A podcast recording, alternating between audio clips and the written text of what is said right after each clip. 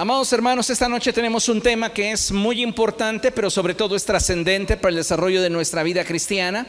Y le he puesto por título, Seamos alabanza para Dios. Diga conmigo, seamos alabanza para Dios. Una vez más, seamos alabanza para Dios. Algo que como cristianos debemos de plantearnos es el que nuestra vida, amados hermanos, sea de olor grato delante de Dios. Que nuestra vida inspire no solamente la alabanza que brota de nuestro interior, sino que otros puedan dar gracias a Dios y darle a Dios la gloria por causa de nuestra vida. Y eso es algo que necesitamos hoy comprender. Abra conmigo su Biblia, por favor, y vamos a Efesios capítulo 1 y vamos a leer la epístola a partir del verso 3 hasta el verso 7. Cuando lo tenga, diga gloria a Dios. Efesios capítulo 1, versos del 3 al 7. ¿Lo tiene? Bien, dice la palabra del Señor de la siguiente manera. Alabado sea Dios, Padre de nuestro Señor Jesucristo, que nos ha bendecido en las regiones celestiales con toda bendición espiritual en Cristo. Dios nos escogió en Él antes de la creación del mundo, para que seamos santos y sin mancha delante de Él. En amor, nos predestinó para ser adoptados como hijos suyos por medio de Jesucristo, según el buen propósito de su voluntad, para alabanza de su gloriosa gracia que nos concedió en su amado. En Él tenemos la redención mediante su sangre, el perdón de nuestros pecados conforme a las riquezas de su gracia. Amados hermanos, en esta porción el apóstol Pablo nos expresa la profundidad del amor de Dios mostrada a cada uno de nosotros a través de su gracia la cual ha sido manifiesta a través de esa elección soberana que Dios ha tenido sobre nuestra vida la cual tiene un propósito. Y ese propósito es que nosotros participemos de la obra de Dios y nuestra vida sea de alabanza para su nombre. Hemos recibido de Dios tantas cosas. Una de las más importantes es Jesucristo.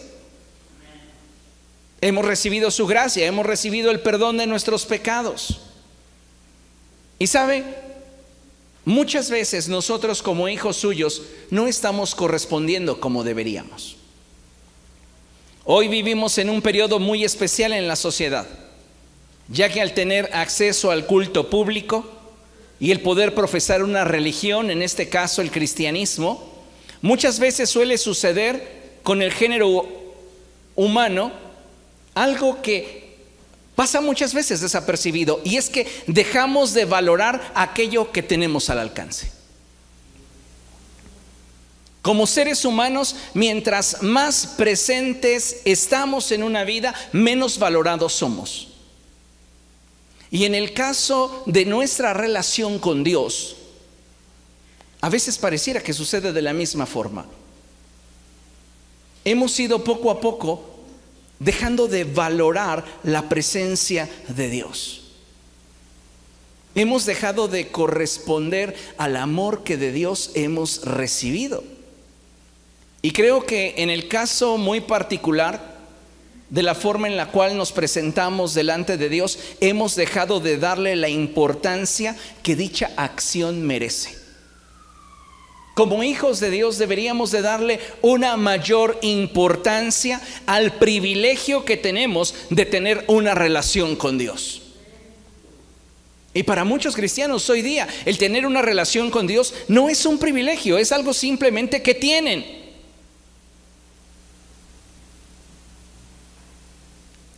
Si en términos muy simples y superficiales nos comparáramos con aquellas personas que profesan el Islam o el hinduismo, sinceramente pareceríamos ateos, debido a la indiferencia con la que muchas veces tratamos el camino que Dios nos ha trazado para ser salvos. Ni tenemos el mismo respeto por Cristo, que en muchos sectores de las religiones se tiene por Mahoma o por Buda. Y lo digo con vergüenza, porque para muchos de nosotros nuestra relación con Cristo se ha convertido de algo de ser considerado algo extraordinario en algo ordinario. Y cuando algo en tu vida se vuelve ordinario, no tienes la capacidad de valorarlo. Hablar de cristianismo es ir más allá de hablar simplemente de una religión. Hablar del cristianismo es hablar de una relación con Dios, la cual se debería de cultivar diariamente. Escuche esto con atención. Como hijos de Dios tenemos el privilegio de tener una relación con Dios. ¿Está de acuerdo conmigo? Bueno, ese privilegio implica una responsabilidad. Y esto tiene que ver con un compromiso de reciprocidad. Entonces, si tenemos el privilegio de tener una relación con Dios, deberíamos cultivar diariamente nuestra relación con Dios, integrando en ella los mejores elementos de los cuales disponemos para hacer de nuestra relación con Dios algo único y de gran valor para nosotros.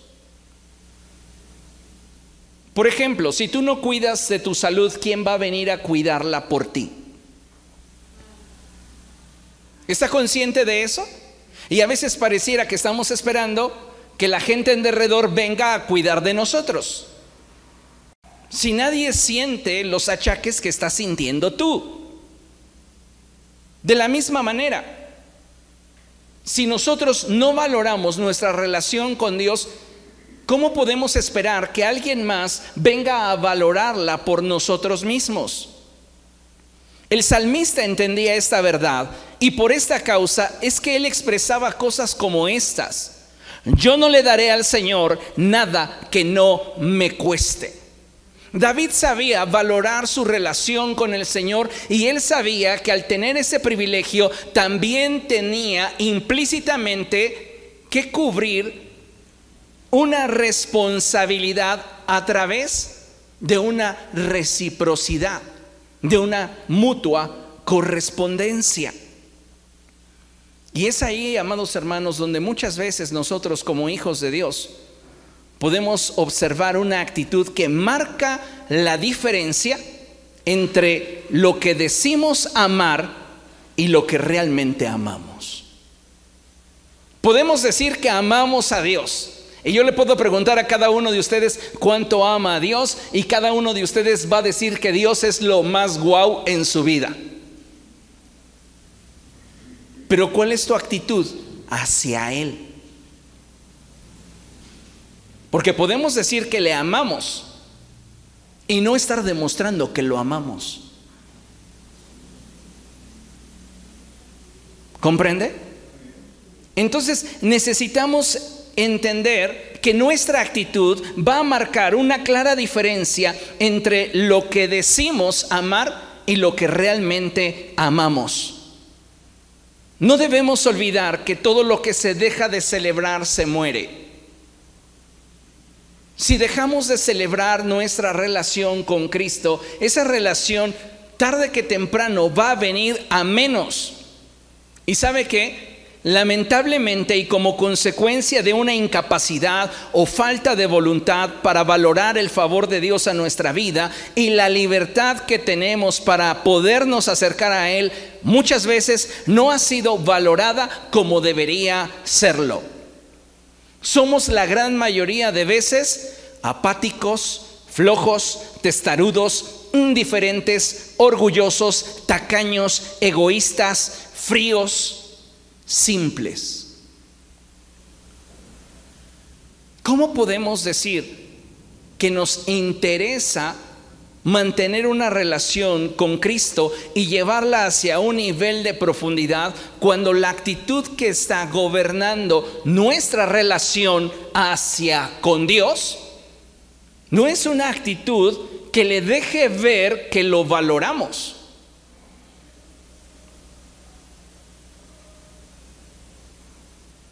Cuando de cultivar nuestra relación con Dios se refiere, Y como lo mencioné hace un momento, creo que si realmente queremos ser una expresión de alabanza a Dios, por la gracia que nos ha concedido, deberíamos invertir en la relación lo mejor de nosotros.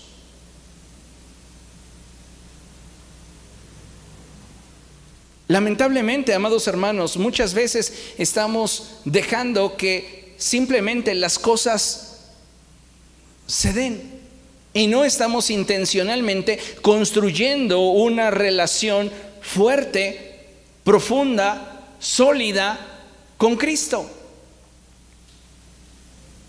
Mire, considere lo siguiente. En primera los Corintios capítulo 3 del verso 12 al 14, el apóstol Pablo nos exhorta a invertirnos de manera correcta en nuestra relación con Cristo. Este pasaje puede ser aplicado en diferentes áreas del desarrollo de la vida cristiana, pero me gustaría aplicarlo para que nosotros pudiéramos hoy darnos cuenta qué es lo que estamos invirtiendo en nuestra relación con Cristo. Dice el apóstol Pablo, si alguien construye sobre este fundamento, ya sea con oro, plata y piedras preciosas, o con madera, heno y paja, su obra se mostrará tal cual es. Lo que tú inviertes en una relación, tarde que temprano se manifiesta. Y si tú en una relación, en este sentido, en tu relación con Cristo, no estás invirtiendo lo mejor de ti, en algún momento tu vida no va a tener la capacidad para seguir valorando a aquel que en un principio dijiste amar.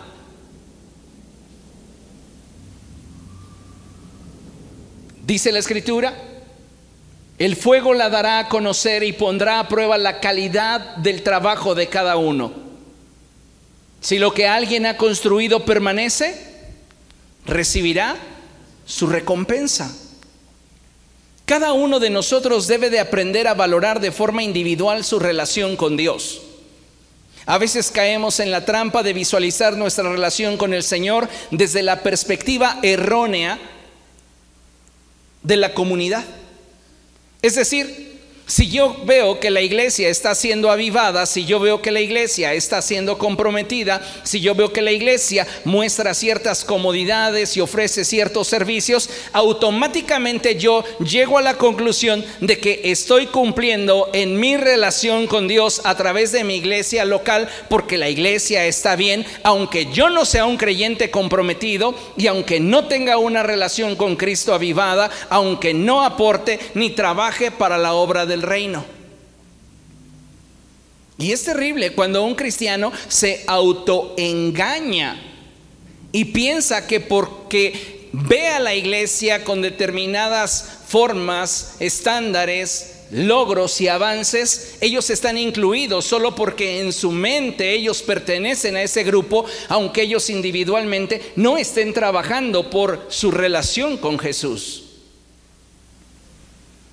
Creo que si comenzamos a analizar nuestra relación con Dios de forma personal, en razón de lo que estoy haciendo, en razón de lo que estoy invirtiendo, de lo que estoy logrando, podríamos así evitar tener una idea equivocada de la misma. ¿Por qué le digo esto? Porque muchos cristianos hoy día tienen una idea equivocada respecto de su relación con Cristo. ¿Recuerda usted el pasaje donde la palabra de Dios dice que muchos en aquel día le dirán, Señor, Señor? En ese pasaje simplemente sobresalen tres aspectos que debemos de considerar. El primero, la cantidad de personas que sin ser aprobadas por Dios le dirán, Señor, Señor. ¿Cómo comienza el pasaje diciendo? Muchos. Muchos en aquel día me dirán, Señor, Señor. Lo primero que destaca es la cantidad. ¿Cuántos? Muchos. La segunda cosa, la certeza que cada uno de esos muchos tiene de quién es Jesús. Porque cuando se expresa la expresión Señor, Señor, no es un tartamudo el que está hablando. Esa doble expresión es intencional para darnos a entender que aquel que lo expresa sabe exactamente con quién se está relacionando. Y si sabes que te estás relacionando con Cristo, ¿por qué cuando tuviste la oportunidad de invertir lo mejor de ti en la relación no lo hiciste? El tercer aspecto que destaca es la gran cantidad de personas que creían tener una relación con Cristo, pero en realidad no la tenían. Muchos en aquel día me dirán, Señor, Señor, ¿cómo es que me vas a alejar de tu presencia si yo he profetizado en tu nombre? Si yo he echado demonios fuera en tu nombre? Si yo hice no tuviste una relación, no valoraste la relación, no cultivaste la relación. Y ese es el problema. Dejamos de valorar nuestra relación con Cristo porque simplemente la damos por hecho.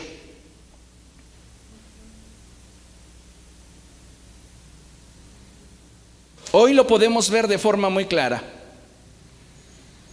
Muchas personas que en su momento le dijeron a Jesús, te amo, hoy ya no están con Él. Se fueron al mundo. Es la misma expresión que vemos del apóstol Pablo con Demas. Demas ya no está conmigo, se ha apartado, se ha ido al mundo, porque no amó tanto a Cristo como decía que lo amaba. Ahora, no son todos los creyentes los que terminan apartándose de Cristo. Hay una enorme cantidad de creyentes dentro de la iglesia que no están realmente trabajando en su relación con Cristo, pero ellos creen que tienen una relación con Jesús. ¿Por qué? Porque como mencioné anteriormente, están teniendo una idea equivocada respecto de su relación, ya que la evaluación que hacen es comunitaria no individual. Y la relación con Jesús es algo personal, es algo individual.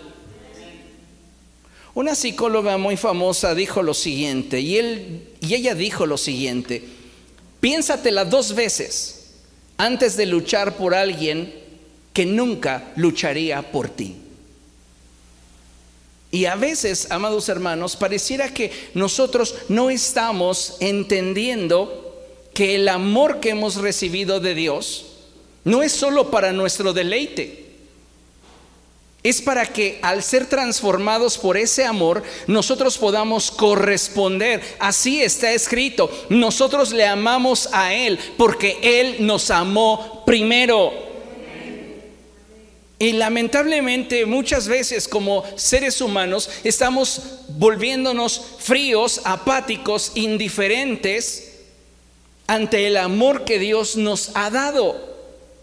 Él ya entregó a su Hijo por nosotros, pero nosotros no estamos correspondiendo. Y planteándolo en términos humanos, Dios no va a dejar de amarnos por nuestra indiferencia, por nuestra apatía, pero deberíamos de cuestionarnos si nosotros amaríamos a alguien cuya actitud para el amor que nos está siendo brindado por Dios correspondería como nosotros correspondemos. Teniendo esto en referencia, la pregunta obligada es, ¿qué estamos haciendo nosotros por Cristo? Nuestra relación con Él se limita solamente a recibir. ¿De qué manera estamos correspondiendo a ese amor que Él nos da? Mire, la principal evidencia de un amor deficiente es su frialdad e indiferencia. El Señor Jesucristo dijo en Mateo capítulo 24, verso 12, algo sumamente importante. Y él dijo que en los últimos días la maldad se incrementaría en tal manera que el amor de muchos se tornaría frío.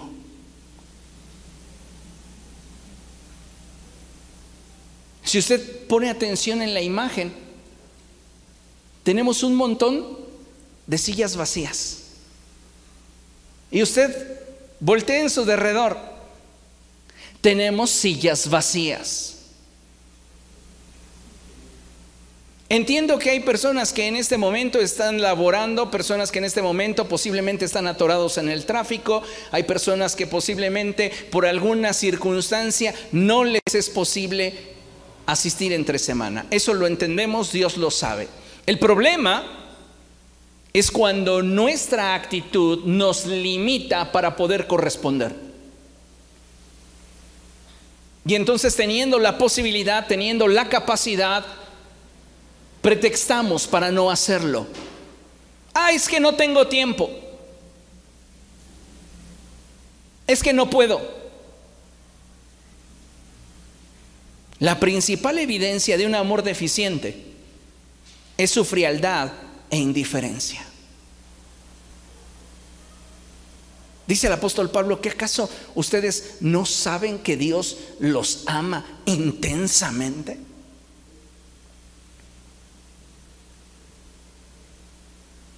El apóstol Pablo estoy seguro que estaba familiarizado con una entrega apasionada y una correspondencia nula al poder escribir y referenciarnos esto.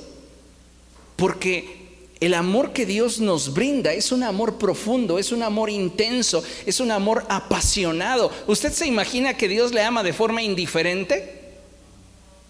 Ahora, parecería contradictorio, pero ¿puede ser el amor indiferente?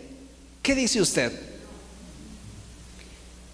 No podemos decir que amamos a Dios si estamos nosotros mostrando frialdad e indiferencia. Y sabe, esto se da como resultado de lo que está gobernando en nuestro corazón. Como mencioné anteriormente, muchos creyentes desarrollan su aparente cristianismo, y lo pongo entre comillas, con una idea equivocada de lo que es ser cristiano. A veces voluntariamente olvidan el valor y la importancia que tiene el hacer determinadas acciones con las cuales podemos fomentar el amor en la relación con el Señor. Esto que le voy a mostrar es algo muy importante. Lo vamos a llevar del nivel interrelacional de los seres humanos al nivel de la relación con Dios, porque muchas veces no lo entendemos así. A veces pensamos que simplemente el amor de Dios es para nuestro disfrute y hasta ahí. Ya no hay ninguna otra forma en la cual yo pueda cultivar la relación, simplemente me tengo que dejar amar por Dios y hasta ahí llegó. No, déjeme decirle que es bien importante que nosotros, cada uno de nosotros, fomente el amor en la relación que tiene con Cristo. Usted es responsable de cultivar su relación personal con Cristo. ¿Y cómo lo hacemos? Haciendo aquello que sabemos que a Dios le agrada. Mire, cada vez que usted hace algo por la persona que ama, siempre al dar recibirá. ¿Por qué? Porque cuando usted hace algo por amor, cuando usted hace algo desinteresadamente, cuando usted simplemente ama y se entrega, en usted hay una medida de satisfacción por lo que ha hecho. Es una medida en la que solamente vamos a experimentar el resultado de aquello que con libertad podemos ofrecerle al Señor. A veces llegamos a pensar que solamente podemos percibir el amor que recibimos, pero no es así. Porque si así fuera, el amor de muchos creyentes jamás se hubiese tornado frío porque Dios nos ama constantemente y su amor no fluctúa. Si lo único que puede darme plenitud y hacerme sentir pleno en una relación es el amor que recibo, imagínense, no habría cristianos tibios, no habría cristianos que abandonaran al Señor por causa de que su amor se ha enfriado. ¿Qué es lo que mantiene viva una relación? Lo que yo hago por la relación. No es solo lo que recibo, de la persona que amo. Es lo que yo también estoy dispuesto a hacer por la persona que amo. Porque en la medida que yo me invierto con ingredientes de calidad, como lo veíamos anteriormente, esto que es comparado al oro, a la plata, a las piedras preciosas, deja en mí una huella de que lo que estoy haciendo es valioso porque de entrada estoy valorando la relación en la que me estoy vinculando. Si yo no valoro la relación, entonces yo voy a comenzar a darle heno, paja y hojarasca. Y eso a la postre va a hacer que mi relación se enfríe. Entonces, ¿por qué el amor de muchos se torna frío? Porque han dejado de invertirse con calidad en su relación con Cristo han dejado de hacer lo que deberían de hacer. Muchas veces, amados hermanos, somos nosotros los que matamos ese amor que muy en el fondo sentimos por el Señor. Somos nosotros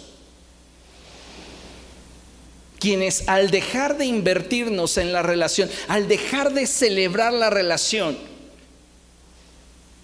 limitamos esa expresión en nuestro interior que poco a poco comienza a mermar y a morir. Por eso el amor de muchos cristianos se vuelve frío.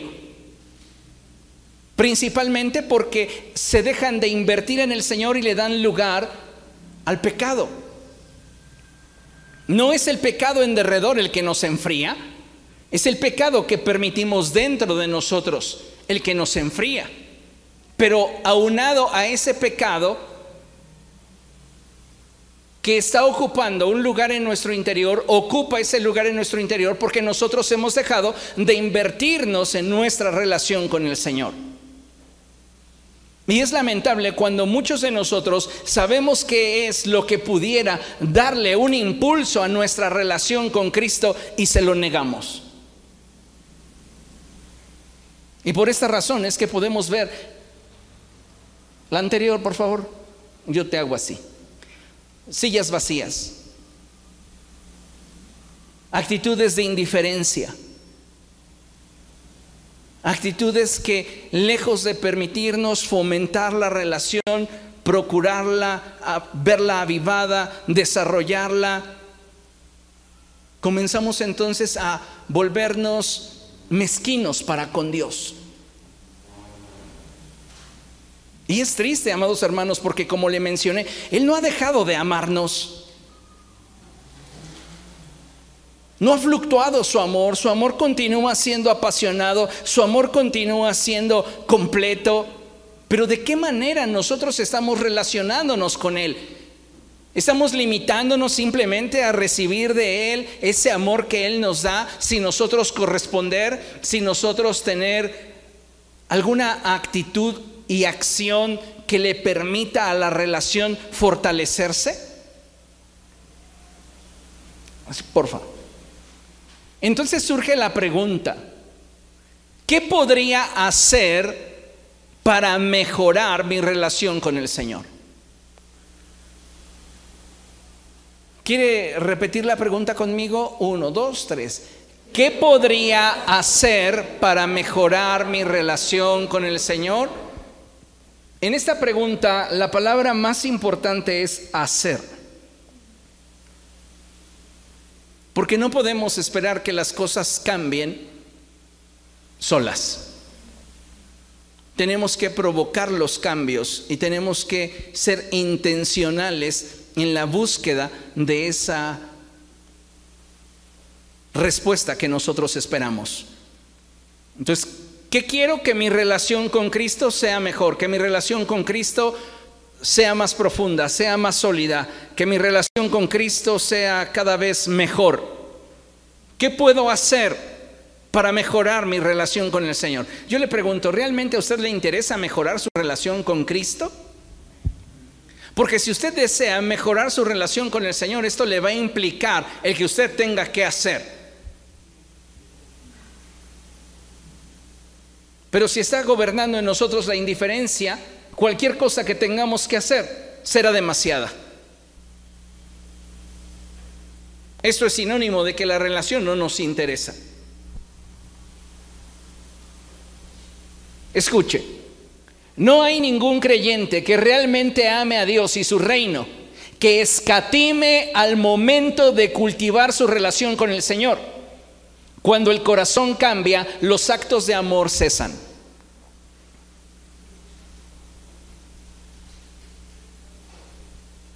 ¿Será que han cesado nuestros actos de amor para con Dios? Y que simplemente tenemos una relación basada en lo que Él nos da, pero que de nuestra parte no hay una correspondencia, de nuestra parte no hay un genuino interés. No hay ningún creyente que realmente ame a Dios y su reino que escatime. ¿Cuándo se comienza a escatimar en una relación? ¿Cuándo se comienza a escatimar tiempo? ¿Cuándo se comienza a escatimar esfuerzos? ¿Cuándo se comienzan a escatimar eh, sacrificios? ¿Cuándo se empiezan a escatimar expresiones? Recursos.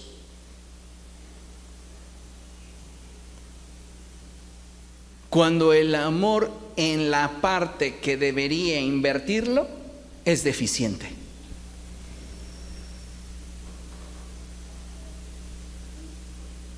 Dios no ha cambiado en su manera de amarnos ni en su intensidad, pero nosotros estaremos correspondiendo a ese amor. Porque, seamos honestos, ¿de qué manera estamos escatimando al momento de buscar cultivar nuestra relación con Él? ¿Será que nuestro corazón para con Dios ha cambiado?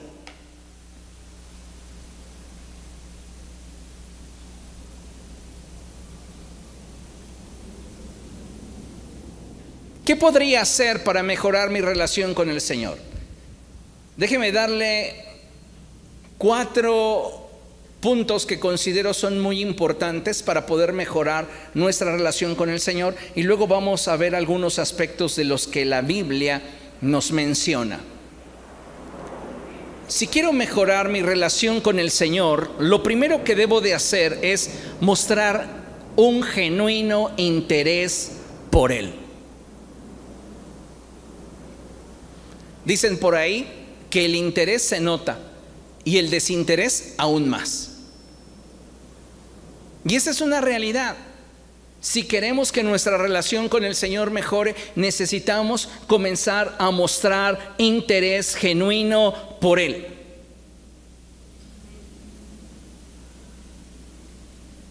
¿Qué más? Busque su presencia todos los días. Todos los días busque la presencia de Dios. A veces decimos amar a Dios, pero no buscamos su presencia salvo cada fin de semana o cada dos semanas o tres o cada Navidad. ¿Cómo podríamos tener una relación más íntima y profunda con Dios si nosotros no estamos buscándole? Otro aspecto importante para mejorar nuestra relación con el Señor es el de esforzarnos por conocerlo. Y dice la palabra de Dios que es la Biblia la que da testimonio de Él. Entonces, si yo quiero mejorar mi relación con Cristo, yo voy a profundizar en las escrituras, me voy a esforzar por conocerlo más, por saber más de Él. Si quiero mejorar mi relación con el Señor, yo necesito aprender a deleitarme en Él. Y esto solamente se logra a través de la intimidad de la oración.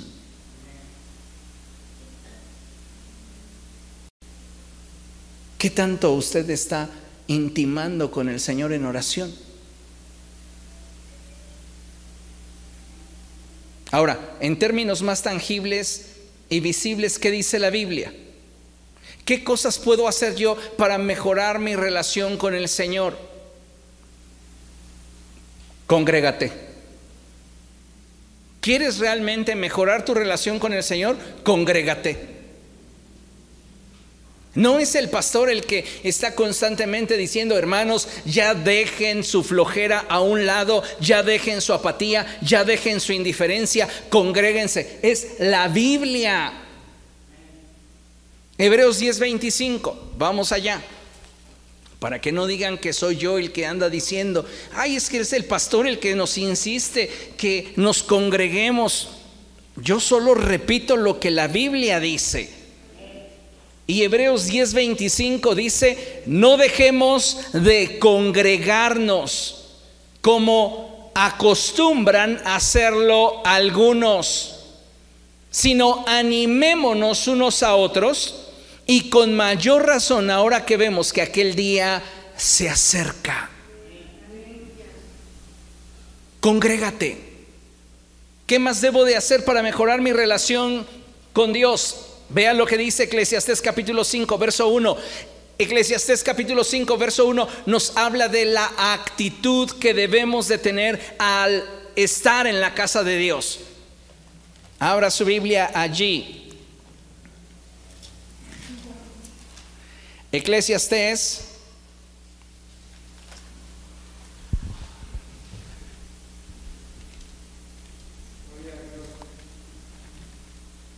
capítulo 5, verso 1, ¿lo tiene?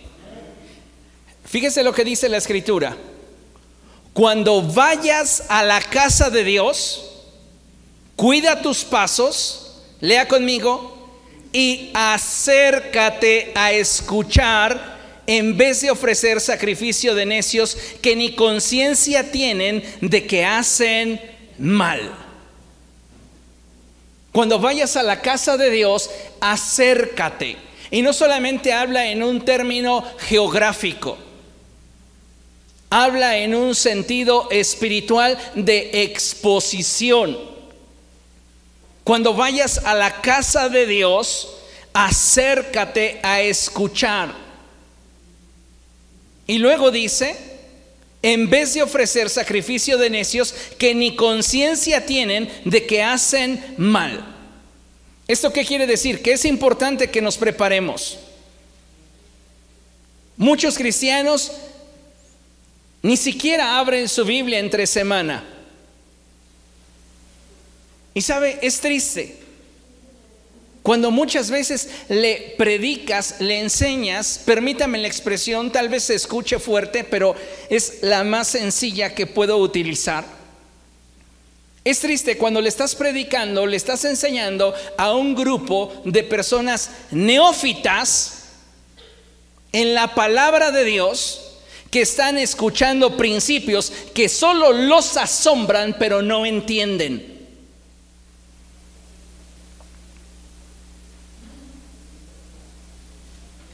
Yo recuerdo mucho el tiempo en el cual estuve caminando con el apóstol Ofir y en algunos momentos llegábamos a estar expuestos a enseñanzas de alto nivel con el obispo Michael Pitts y era muy notorio. ¿Cuántas personas solo sabían decir, wow, no, increíble, uh, pero no entendían lo que estaba diciendo? Y a veces nos dejamos llevar simplemente por la pasión del predicador, porque el predicador está conectado con el cielo y está diciéndote, y yo comprendo la escritura de esta manera y la palabra se me está revelando, y hay tanto que se está dando en ese momento que el neófito solo dice, wow, aleluya, amén, gloria a Dios. ¿Qué dijo? No sé, pero debe de ser algo muy padre. Ese es un sacrificio de necios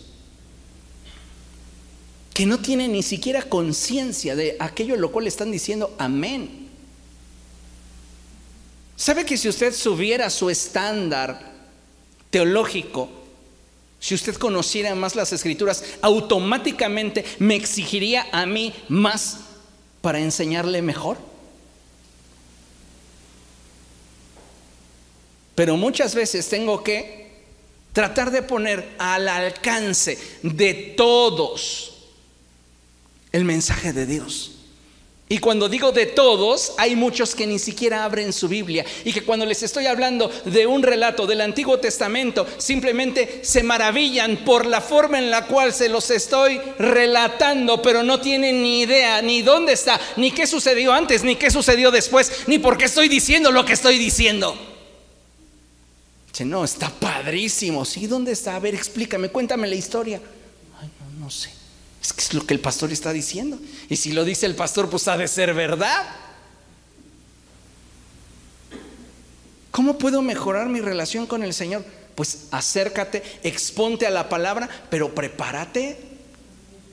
Eso lo puedes hacer tú cuando tú profundizas en las escrituras, le estás demostrando al cielo que tienes interés en conocer más del Señor.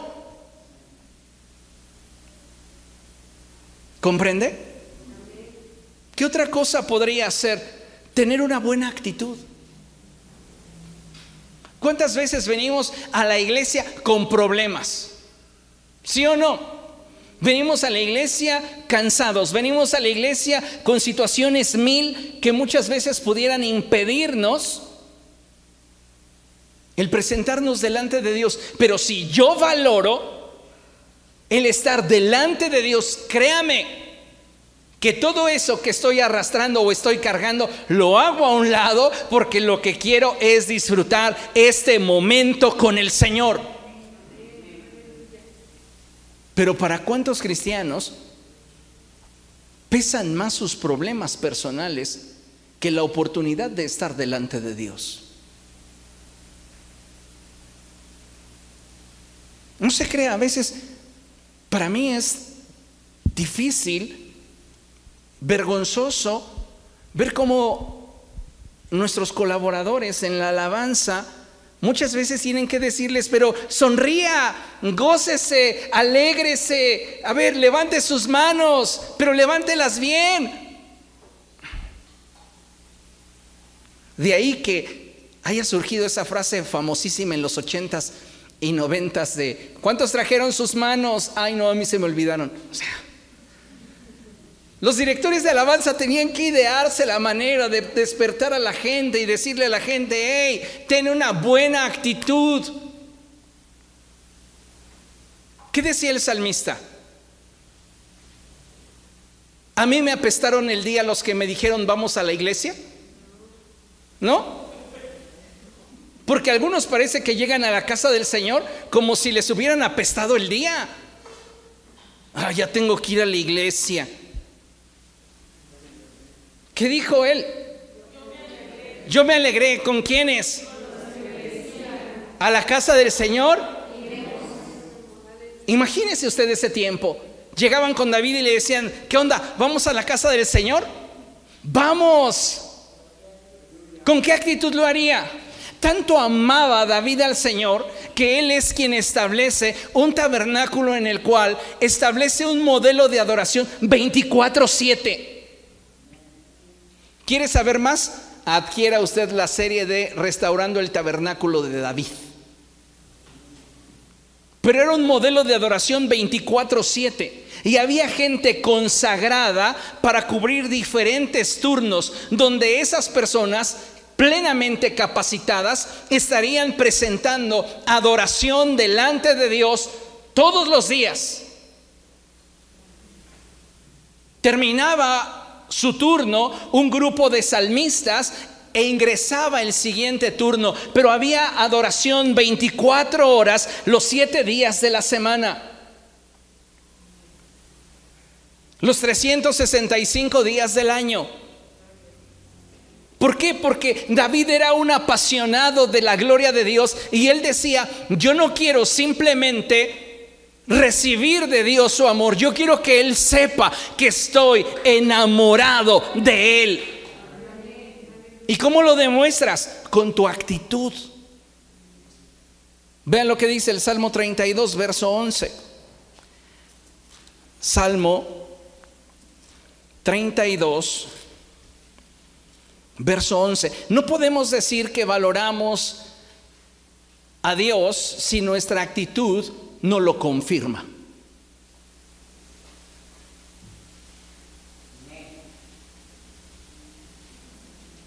Salmo 32, verso 11. Dice la palabra del Señor. Alégrense ustedes los justos, regocíjense en el Señor, canten todos ustedes los rectos de corazón. Tengan una buena actitud delante del Señor. Y sabe, cuando dejamos de valorar la presencia de Dios, porque es algo que consideramos que en nuestra vida está, recuerde el argumento que manejé al principio, como seres humanos de manera natural tendemos a no valorar aquello que tenemos al alcance, aquello que siempre está. Entonces, como Dios siempre está y su amor siempre está, comenzamos a menospreciarlo. Y poco a poco nuestra actitud comienza a cambiar hacia el Señor. Y no deberíamos permitir que eso sucediera. Necesitamos ser un pueblo agradecido. Porque mire, la gratitud es la clave para establecer una buena relación. Y déjeme decírselo de esta manera. Si no te sientes afortunado de tener una relación con Cristo, no mereces estar en esa relación.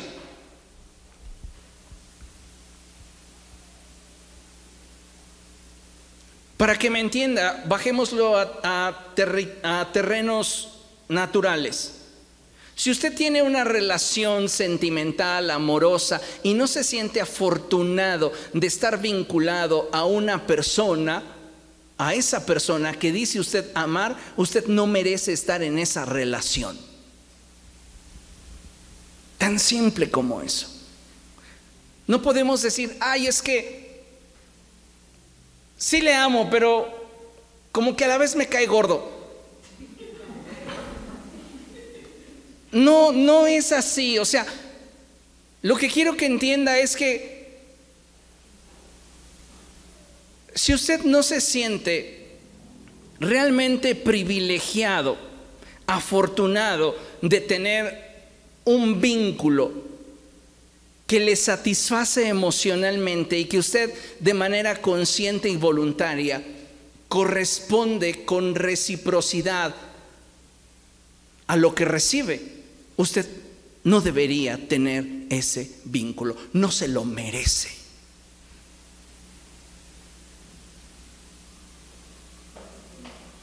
Por eso es importante hablar de gratitud. ¿Por qué hay tantas relaciones con problemas?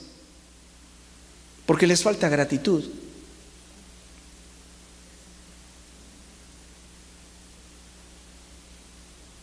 Sobreexaltamos las carencias y menospreciamos o damos por hecho las virtudes. Cuando tú te enfocas en lo que no tienes, dejas de disfrutar lo que tienes. Cuando nosotros en nuestra relación con Cristo no somos agradecidos, no nos sentimos privilegiados y afortunados de tener una relación con el Señor, no merecemos estar en esa relación. ¿Por qué? Porque no la valoramos.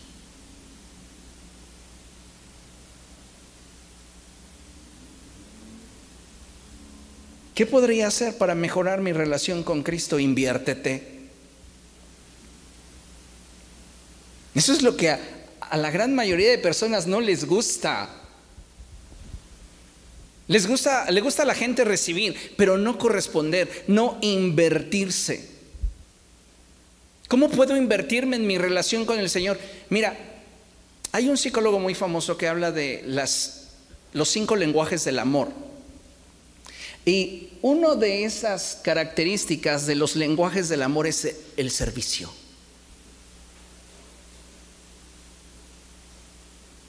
No todo se resume a un textear te amo. O publicarlo en las redes sociales y decir, somos la pareja más feliz del universo, cuando en el hogar se están dando con todo.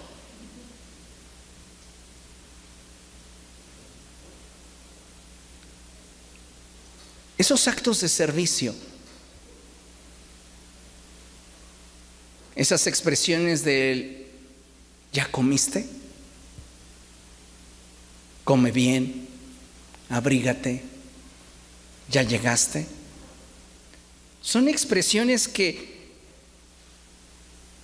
te hacen saber que esa persona tiene un valor para ti.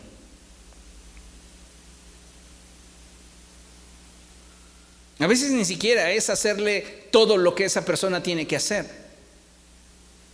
A veces es simplemente facilitarle las cosas o ayudarle en aquellas otras que sabemos podemos hacerlo.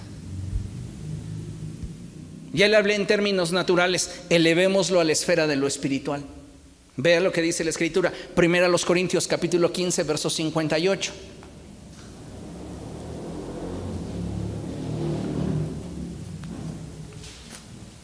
Primera los Corintios, capítulo 15, verso 58.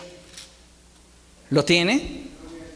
Y dice la escritura así, por lo tanto, mis queridos hermanos, manténganse firmes e inconmovibles, progresando siempre en la obra del Señor, conscientes de que esa expresión de amor que tienen por Cristo, al trabajar en su obra, no es en vano. ¿Cómo pretendo mejorar mi relación con el Señor si no tengo expresiones de amor hacia Él, y no solo verbales, sino de sacrificio?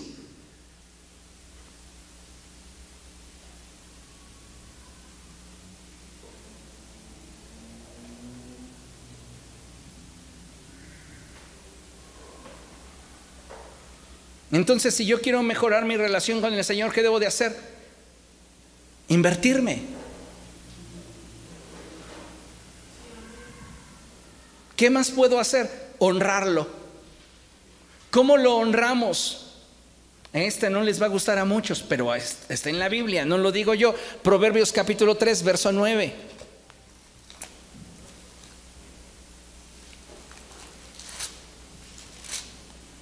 ¿Sabe por qué hay un alto porcentaje de creyentes que les pesa diezmar y les duele ofrendar? Porque no aman. Porque cuando amas genuinamente eres generoso hasta con lo que no tienes. Porque te puedes quedar, decía mi madre, ay, una mamá es capaz de quitarse el alimento de la boca para dárselo a su hijo. Yo le decía, madre.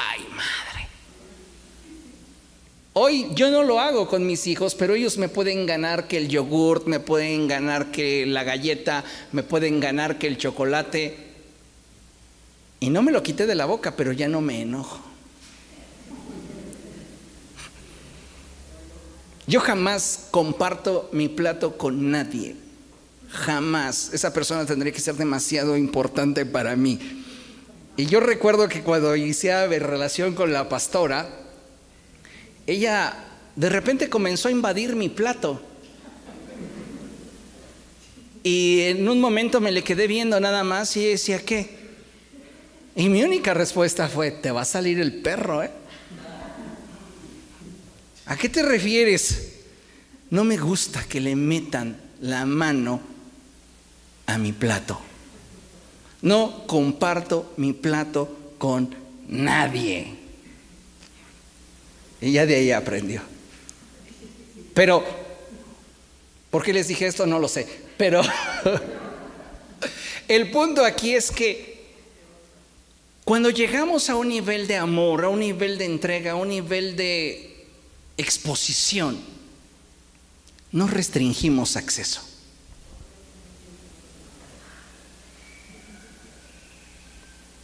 Y a veces con Dios restringimos acceso. Nos volvemos tacaños. ¿Quién te lo dio todo? Él. ¿Por qué no somos generosos? Yo le decía, iba a esto precisamente, a que cuando amamos de veras, hasta de lo que no tenemos damos. Porque muchas veces no es que nos sobre, es que queremos hacer partícipe de esto a la persona que amamos. Y entonces vemos cómo nos organizamos, vemos qué recortes hacemos, pero al final de cuentas siempre tenemos algo para esa persona. ¿Usted creería que el Caná, si sabe quién es el Caná? ¿Quién es? A ver. El esposo de Ana. ¿Qué caracterizaba a el Caná en su amor para con Ana?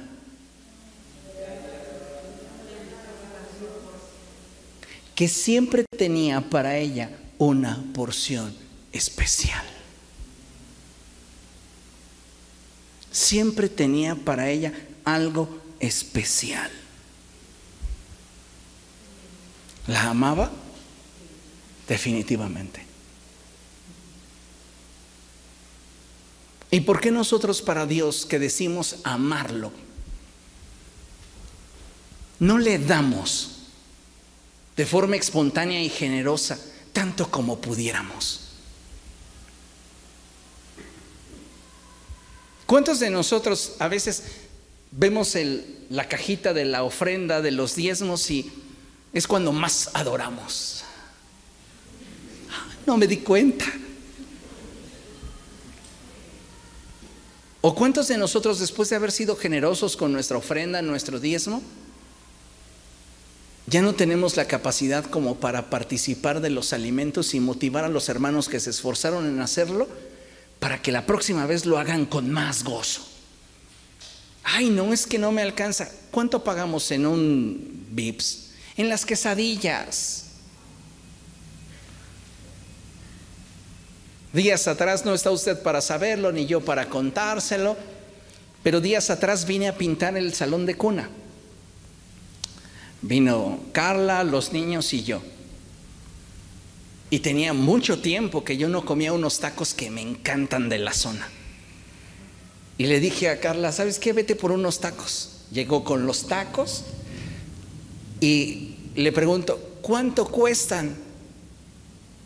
Me hubiera, le hubiera preguntado después de haberme los comido, ¿verdad? Y a veces decimos, ¿cuánto cuesta el talento? Donde te van a dar una pieza de pollo fresca, que sí es pollo, con un guisado hecho a conciencia, limpio. Decimos, ay, no, está bien caro. Le voy a contar una experiencia. Días atrás salí de la ciudad. Los tacos estaban buenos, sí me los comí, no los perdoné. Pero sí me dolió que cada taco, ¿cuánto costaba? 28 pesos, todavía lo vuelvo a decir y me duele. creo que las quesadillas están más caras todavía. 30 y aquí el más caro de los talentos, ¿cuánto cuesta? 60. Y ya usted se está rasgando los vestidos. Días atrás salí de la ciudad y caminando por una calle de repente encontré un negocio donde vi una fotografía que me llamó la atención de un platillo de comida. Parecían, a mi parecer, eran bisteces a la mexicana con ensalada y papas. Y me incluía una Pepsi. Ah, pues, está bien, por esa cantidad de precio me parece regalado. Me metí al negocio, era un negocio de hindús. Y lo pagué, me lo dan, lo pruebo. Ah, caray, esto no es carne de res. Lo vuelvo a probar. No, a ver qué es. Y sigo yo intentando descubrir. Yo solamente le encontraba una textura entre molleja e intestino. Que para estar así de barato, pues debió de haber sido víscera, ¿no? Víscera con cebolla y jitomate, pero si hubieran sido solo mollejas, pues a mí me gustan. Pero era algo diferente que lo hacía como chicloso, pegajoso y no pude continuar. Pero, ¿cuántas veces no estamos valorando el honrar a Dios? ¿Qué dice Proverbios 3.9? Fíjese, dice la escritura, honra al Señor con tus riquezas. ¿Son de quién? Mías. ¿No dice mis riquezas? Honra al Señor con tus riquezas. Son mías. Ahora, es interesante cuando la escritura nos habla de Ananías y Zafira. Y le dice el apóstol Pedro, ¿que acaso el dinero no era tuyo? ¿Qué te motivó para intentar ofrecerle a Dios algo que tú en tu corazón sabías que no era lo que ofrecías? Ese fue el problema. Si ellos hubieran dicho, ¿sabes qué? No lo vamos a dar todo, vamos a dar una cantidad de X, no hubiera habido problema. Pero el problema fue su falta de honra. Y dice la palabra del Señor, Proverbios 3:9, honra al Señor con tus riquezas y con los primeros frutos de tus cosechas. Honra al Señor con tus riquezas. ¿Cómo honro al Señor con mis riquezas? A través de mi diezmo y a través de mi ofrenda. Y honra al Señor con tus primicias. Cuando amas, reitero y subrayo, eres extravagante al dar. Cuando hay deficiencia en ese amor, escatimas.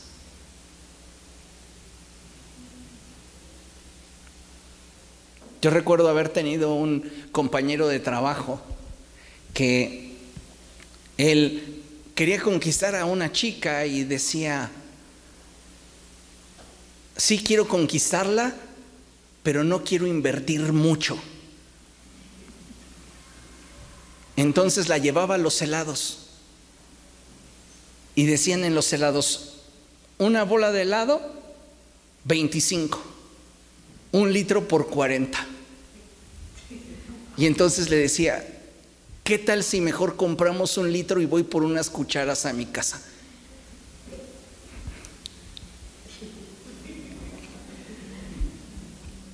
Debut y despedida. Y a veces nosotros estamos limitando tanto esa expresión de amor hacia Dios en lo económico porque nos pesa. Si a ti en alguna área te cuesta trabajo demostrarle tu amor a Dios, deja que Dios sobre en esa área. ¿De qué otra manera podemos demostrarle al Señor que queremos mejorar nuestra relación con Él? Trabajando por la unidad en la iglesia. Vean lo que dice Efesios 4:3.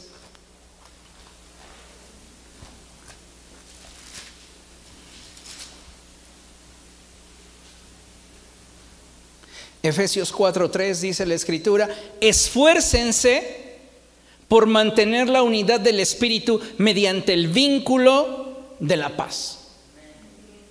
No dice procuren, intenten. Dice esfuércense. ¿Alguno de ustedes ha tenido la experiencia de que queriendo saludar a una persona, esa persona prefiere darle la vuelta al auditorio para no toparse con ustedes? ¿Sabe cómo aplicaría este pasaje de esfuércense?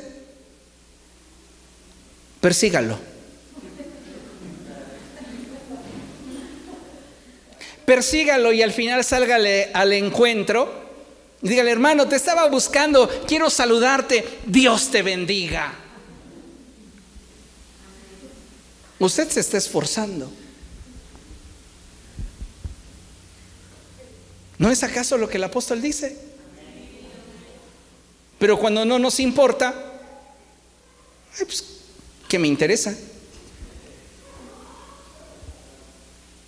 Pero no lo estás haciendo por esa persona, lo estás haciendo por demostrarle a Dios que quieres mejorar tu relación con Él. ¿Por qué, pastor? Porque Jesús dijo, todo lo que hagan por uno de mis discípulos, lo hacen por mí. ¿Se da cuenta? Vale la pena buscar, mejorar nuestra relación con el Señor. Quédese con esto. No hay ningún creyente que realmente ame a Dios y su reino que escatime al momento de cultivar su relación con el Señor.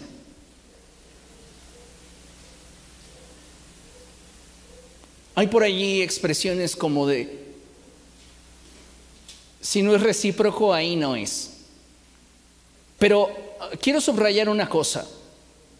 Y es esta expresión que utilizo donde hablo de escatimar al momento de cultivar nuestra relación con el Señor. Si no somos capaces de ser extravagantes en nuestra búsqueda de Dios, realmente merecemos que Él nos dé la oportunidad de conocerlo más. Que dicho sea de paso, nos la da porque Él nos ama. Pero analicemos cómo estamos comportándonos nosotros. Amén. Concluimos con esta cita, segunda los Corintios capítulo 9, verso 11.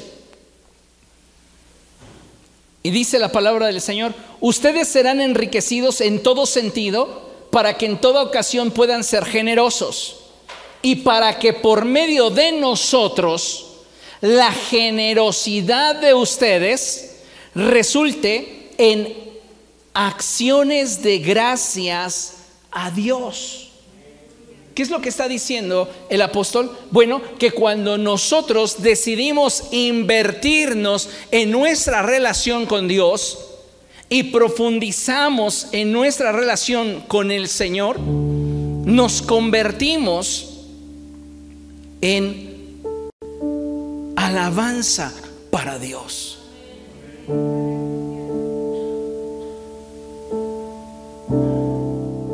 Y qué hermoso sería, amados hermanos, que a partir de este día todos nosotros buscáramos el profundizar en nuestra relación con el Señor, haciendo lo que sabemos que puede beneficiar a nuestra relación con Él. No escatimes, porque Él no escatimó contigo. Amén. Póngase de pie, por favor, vamos a dar gracias a Dios.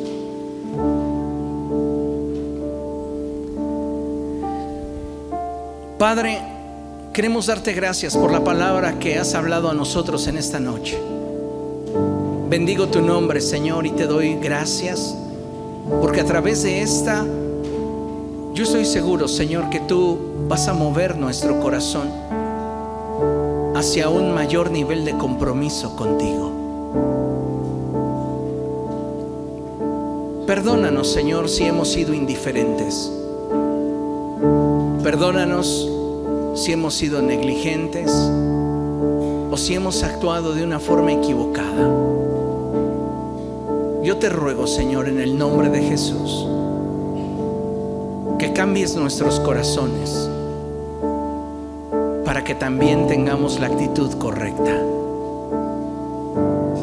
Obra en nuestra vida, precioso Dios, y permítenos ofrecerte una vida que sea alabanza para ti.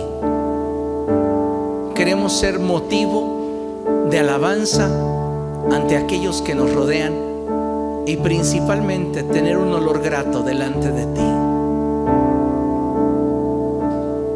Queremos corresponder a tu amor. Te amamos, Señor.